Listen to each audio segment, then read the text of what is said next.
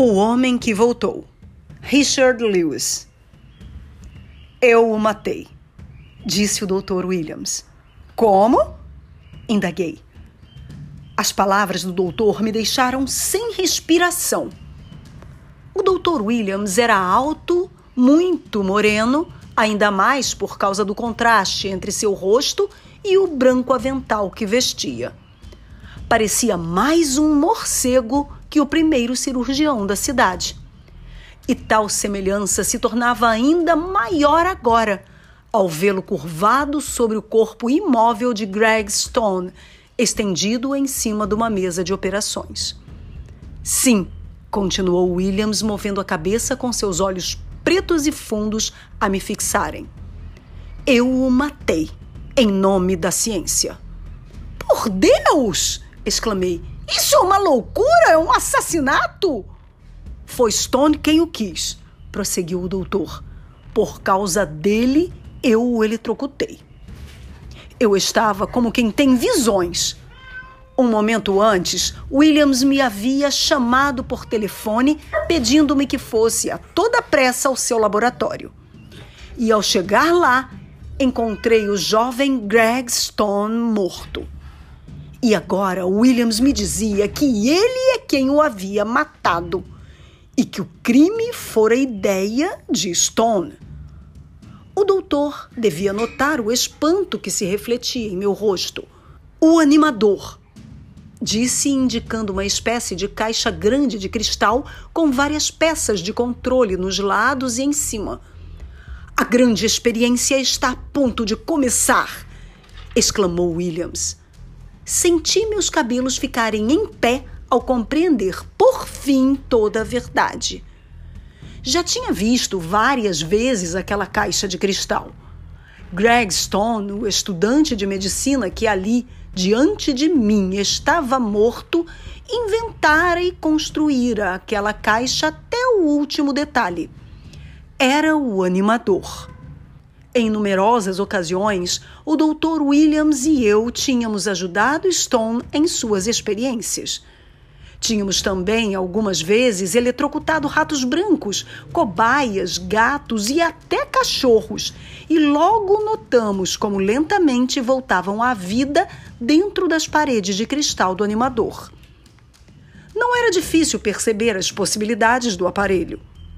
Podia salvar a humanidade da morte com ele e com os progressos realizados pela medicina e cirurgia modernas, nenhum ser humano devia morrer senão quando o desejasse.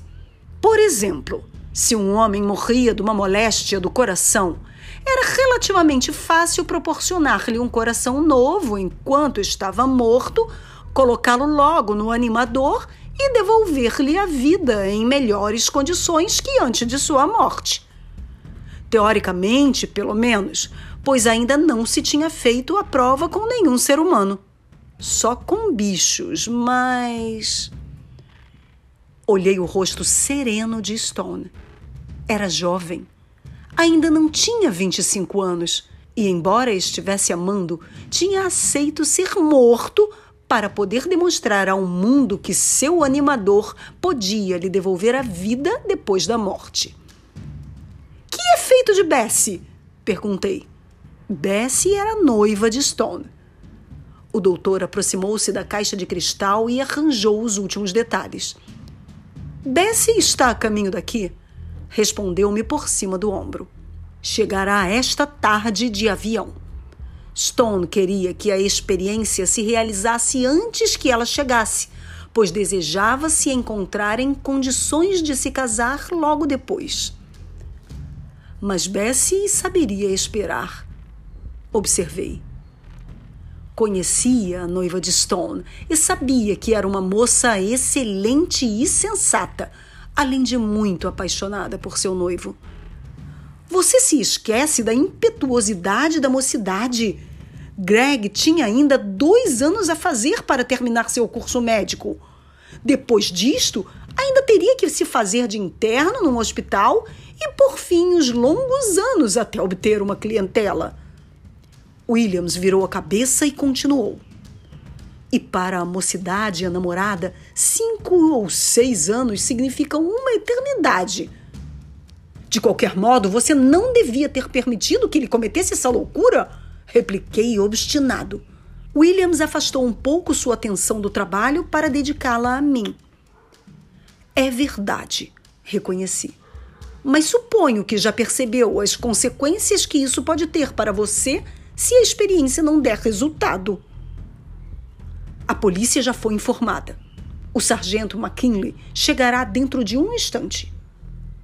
Seus olhos negros me fixaram intensamente e ele continuou. E o que lhe faz dizer que a experiência pode não ter sucesso? Tinha uma resposta pronta. Porque agora se trata de um ser humano. O homem é diferente dos outros animais. O homem tem alma.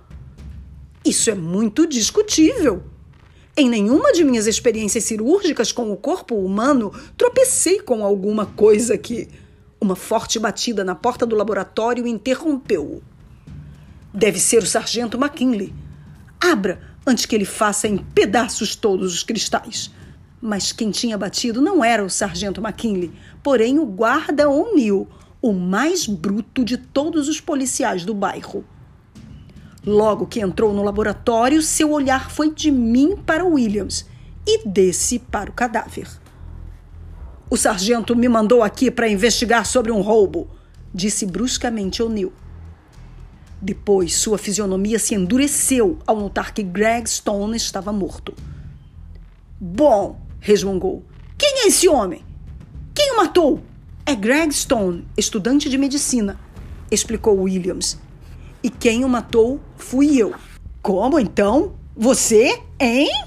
Bem, desde que lhe avise que tudo quanto diga poderá ser aproveitado contra o senhor. E agora o melhor é que me acompanhe à delegacia. O'Neill, disse eu, colocando a mão sobre o ombro do polícia. Trata-se de uma experiência científica. Stone morreu por sua própria vontade. O Dr. Williams e eu vamos tratar de devolver-lhe a vida. Ah, é? exclamou O'Neill, voltando-se para mim. Então você é cúmplice dele, não? É melhor que venha também comigo à delegacia.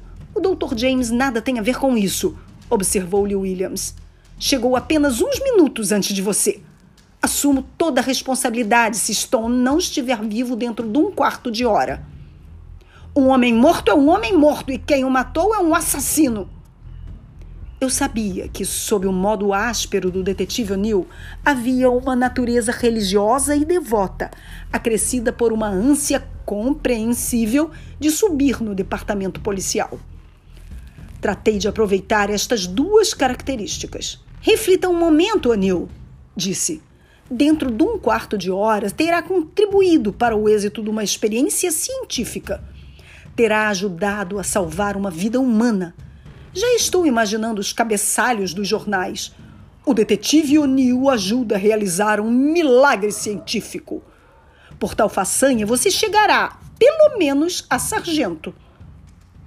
Bom, já que encara as coisas desse modo, é algo fora do comum. Sua fisionomia novamente se endureceu e ele continuou. Bom, dou-lhe um quarto de hora, nem mais um minuto, se dentro desse tempo Stone continuar morto. Mas Williams e eu já tínhamos Greg Stone nos braços e o levávamos para a caixa de cristal. E se algum de vocês tentar alguma coisa, disse o policial, acariciando significativamente a coronha do revólver. Williams fez os preparativos necessários, ajustou a tampa de cristal até conseguir fechá-la hermeticamente. Em seguida, começou a mexer nos apetrechos de comando. Eu me inclinei, olhando através do cristal o rosto pálido do estudante. Ali estava um homem que jogava contra a morte por ambição e fama e por amor de uma mulher. Um amor tão grande merecia um prêmio. Mas haveria esse prêmio? Eu estava com medo, pois uma coisa continuava a me preocupar a alma de Greg. Que estaria acontecendo a ela durante essa experiência? Podia voltar ao corpo depois de tê-lo abandonado? E nesse caso, Não se dissipariam as recordações que a alma tivesse guardado de sua aventura e para o resto da vida de Greg? Tinha a impressão de que o Dr. Williams ia tentar alguma coisa que correspondia a um poder muito maior, que ultrapassava os limites estabelecidos para a humanidade. Um ligeiro silvo me indicou que a urna de cristal estava se enchendo de oxeno um gás que esquenta rapidamente as células e que Stone conseguira compor alguns meses antes. Observei que o peito do morto subia e descia ritmicamente, sob os impulsos do aparelho respirador ligado ao corpo. Sabia também que o coração era estimulado, ao mesmo tempo, por um circuito elétrico. Puxei meu relógio. Pelo que o doutor tinha me dito, Stone morrera havia uns três quartos de hora. Dentro de outros 15 minutos, Stone jazia dentro do animador com os olhos fechados e o peito se movendo regularmente.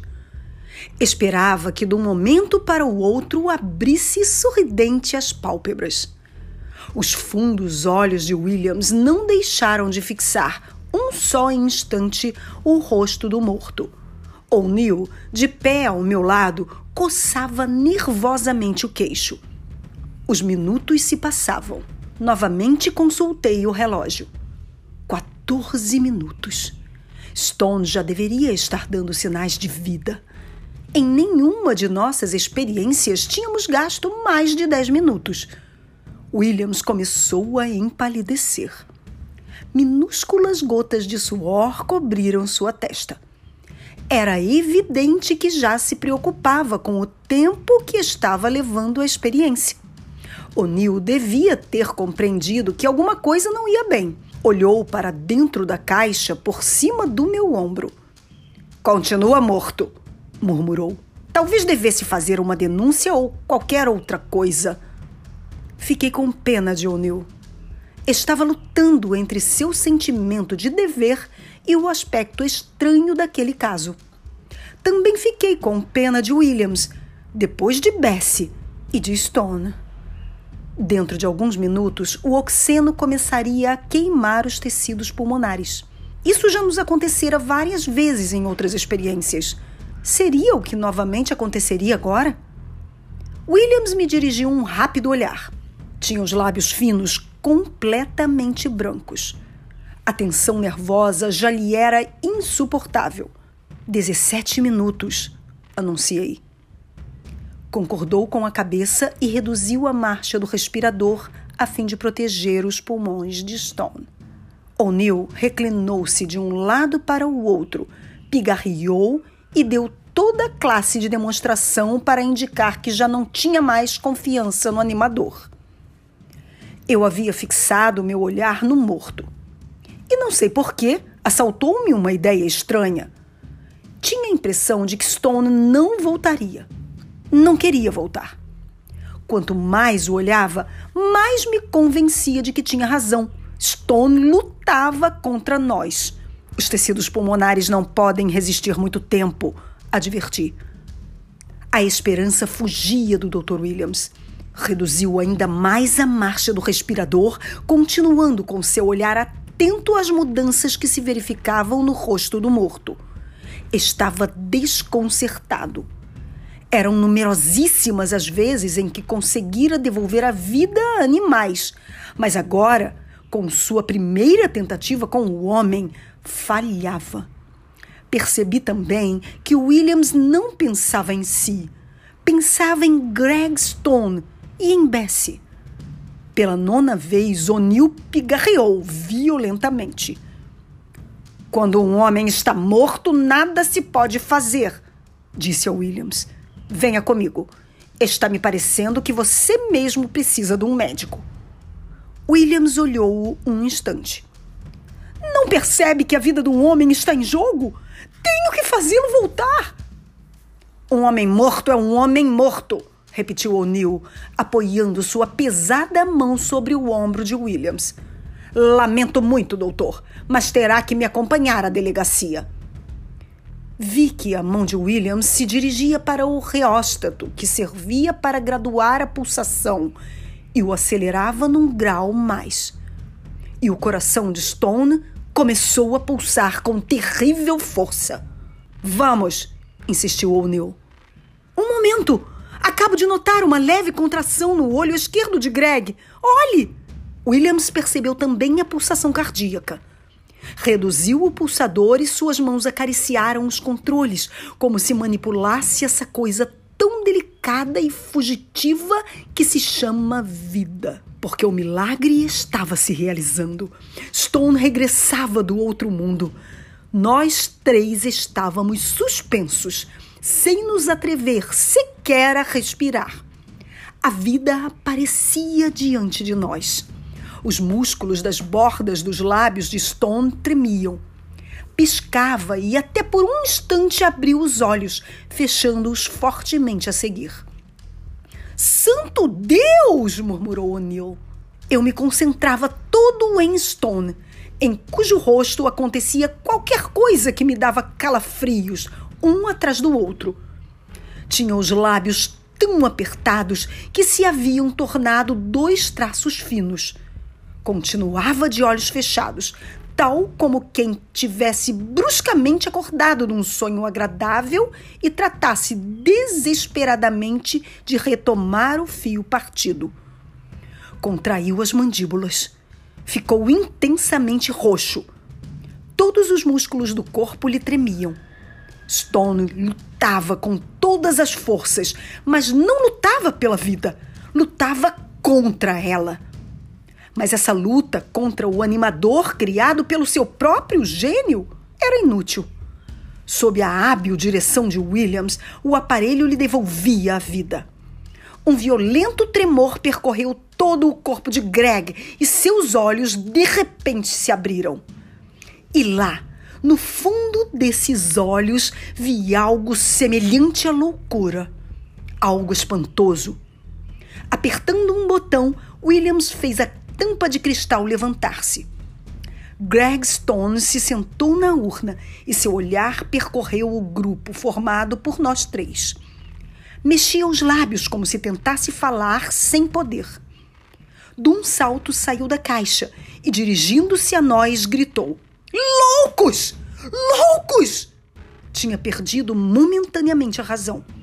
Não podia haver dúvida sobre isso com os olhos dilatados pelo terror, cambaleava como um bêbado. Não queria voltar! gritou. Não me compreendem? Não queria voltar! Fechou os olhos e botou a cabeça entre as mãos, ao mesmo tempo que soluçava convulsivamente. De nós foi O'Neill o primeiro a se acalmar. Aproximou-se do ressuscitado e tomou-o por um braço. Vamos, rapaz, vamos disse. Acalme-se. Tudo saiu bem e. Stone abriu os olhos. Viu diante de si um homem fardado, o revólver que O'Neill trazia ao cinto, e com a força da loucura livrou-se das mãos do polícia e, com a velocidade de uma centelha, apoderou-se da arma, projetando O'Neill ao mesmo tempo e num só empurrão para o outro extremo do laboratório. Em seguida, nos apontou o revólver. Vou de novo para lá, anunciou Greg. Vou para lá, entendem-me? E dessa vez não poderão me fazer voltar. Pense no sucesso de seu invento. Era minha voz que tratava de se fazer ouvir. Era minha voz que tratava de se fazer ouvir. Pense em Bessie. Lembre-se, sua noiva logo chegará. Minhas palavras foram abafadas pelo disparar do revólver. Os cristais voaram em estilhaços pelo laboratório enquanto o animador era destruído por cinco balaços. Em seguida, o fumegante revólver que Stone empunhava se voltou rápido para sua própria cabeça. Depois de destruir toda a possibilidade de ser novamente ressuscitado, ia suicidar-se. Seus lábios pronunciaram em voz baixa Volto para você. Mas não estava falando conosco, porém com alguma coisa ou alguém que não víamos. O'Neill se erguera e atravessou o laboratório feito um raio. Vi que chegaria tarde demais. O dedo indicador de Stone se contraía sobre o gatilho e mais alguma coisa havia. Alguma coisa que nenhum homem podia evitar. Percebi a súbita palidez que invadiu o rosto de Stone. Percebi a estranha expressão que substituiu a da loucura e compreendi o que acontecia. O coração de Stone tinha deixado de bater. Então notei que havia um instante estava esperando que tal acontecesse. Até os bichos ressuscitados no animador tinham que ficar sossegados dois dias depois da prova, a fim de dar tempo ao coração para repousar. O coração de Stone sofreu uma comoção enorme no animador. A luta que se seguira e a excitação o prejudicaram ainda mais, obrigando-o a ultrapassar seu ponto de resistência. Caiu no chão e o revólver pulou junto dele. O'Neill abaixou-se e examinou o estudante. Eu. Eu o matei! murmurou intensamente pálido. Aproximei-me do polícia e fiz com que se levantasse.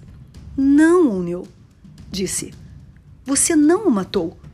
Estava morto já antes que chegasse junto dele. Seu coração. Ficamos todos sobressaltados ao ouvir a forte pancada na porta. Um momento depois, o Dr. Williams voltava com um telegrama nas mãos. É para Stone? perguntei. Williams fez sinal que sim, abrindo-o. Olhei para o rosto de Greg. Era curiosa a paz que revelava. Parecia que estava afundando num sonho agradável. Não sei como.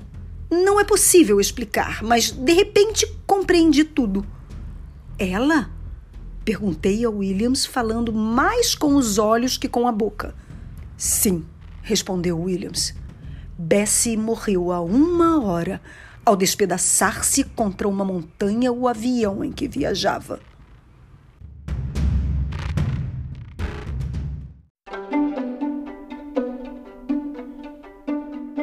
Eu sou André Lobão e você ouviu O Homem que Voltou, de Richard O. Lewis. Como você percebeu, é um conto muito mais sobre amor do que sobre terror. Agradeço pela sua audiência Volte sempre. Até mais.